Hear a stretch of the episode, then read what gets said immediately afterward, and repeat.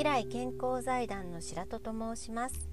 未来健康財団は皆様の健康に対する学びの場を広げ健康でより質の高い生活を手に入れる番組を提供いたします。今回は徳川慶喜の瞳の奥の力が近代日本の幕開けを促した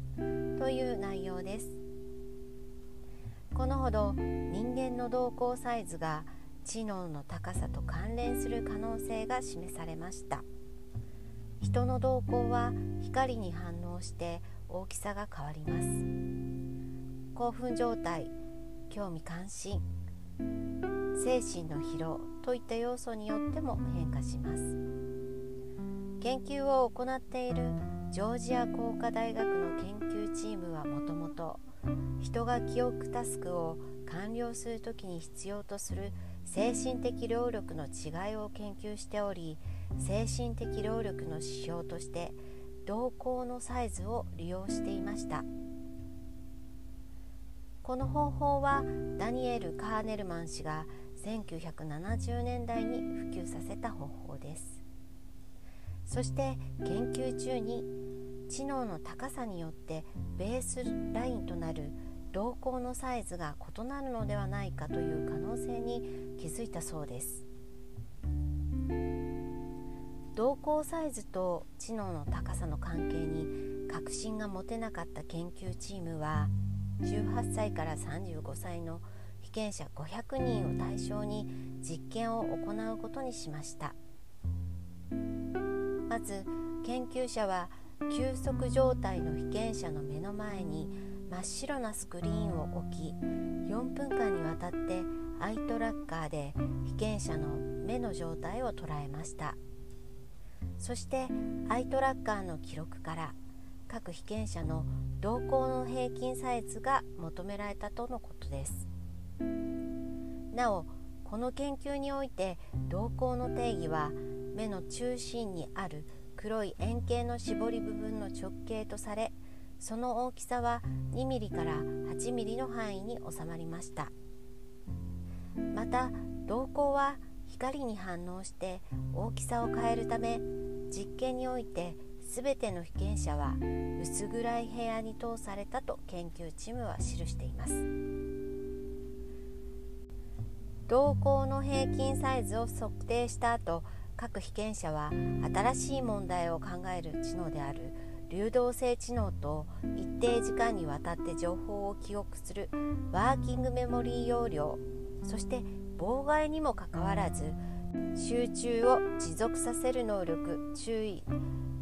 制御能力についてテストを行いました。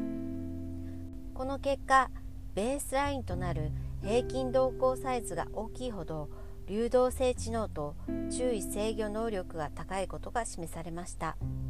またワーキングメモリー容量も他の2つに比べると程度が小さいものの相関性を持っていたことが確認されています。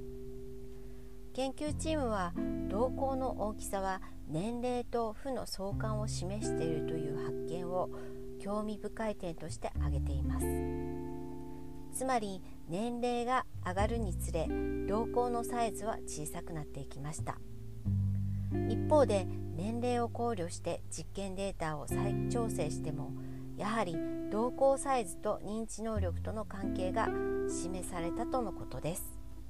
認知テストで最高点だった人と最低点だった人のベースラインとなる瞳孔サイズの差は肉眼でわかるほどでした。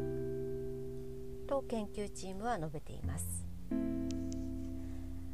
研究チームはなぜ知能が高くなると瞳孔サイズが大きくなるのかという理由について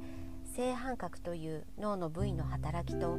瞳孔の大きさの間に関係があるのが理由だと説明しています。正反角は神経核と呼ばれる神経細胞群の一つで上部脳幹に位置し脳の広範囲にわたる神経接続を行います。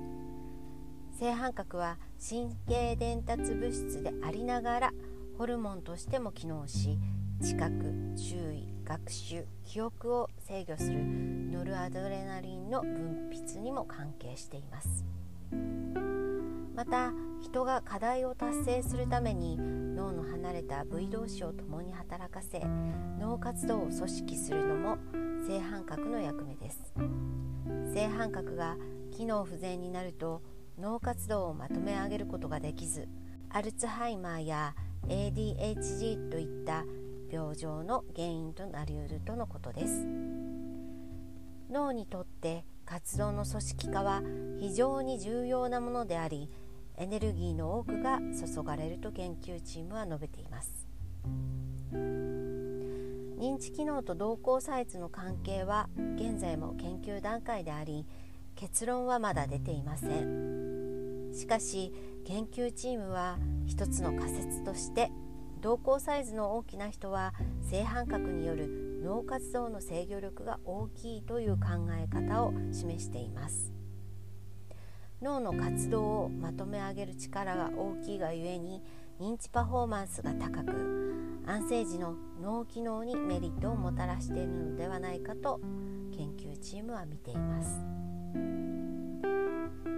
NHK 大河ドラマの「青天をつけ」で草薙剛が演じる15代将軍の徳川慶喜の動向はどうなんでしょうか？静岡市美術館に展示されている写真を確認すると確かに徳川慶喜の動向が大きく感じます。徳川慶喜の経歴を振り返ると鳥羽伏見の戦いでの早々の退却や将軍職を退き天皇に権力を返還する大政奉還を受け入れたことにより腰抜けなどと何かと批判を集めやすいですがしかし慶喜がそれを受け入れたからこそスムーズな政権移譲が実現できたとも言えます。実は徳川慶喜は優れた政治的判断ができる能力を持った動向サイズが大きく認知パフォーマンスが高い最後の将軍にふさわしい人物だったのかもしれませんね。未来健康財団では東院横浜大学大学院教授で運動生理学の専門家である未来健康財団理事長櫻井智信先生から健康をテーマにさまざまな情報を提供しています。こちらもよろしくお願いいたします。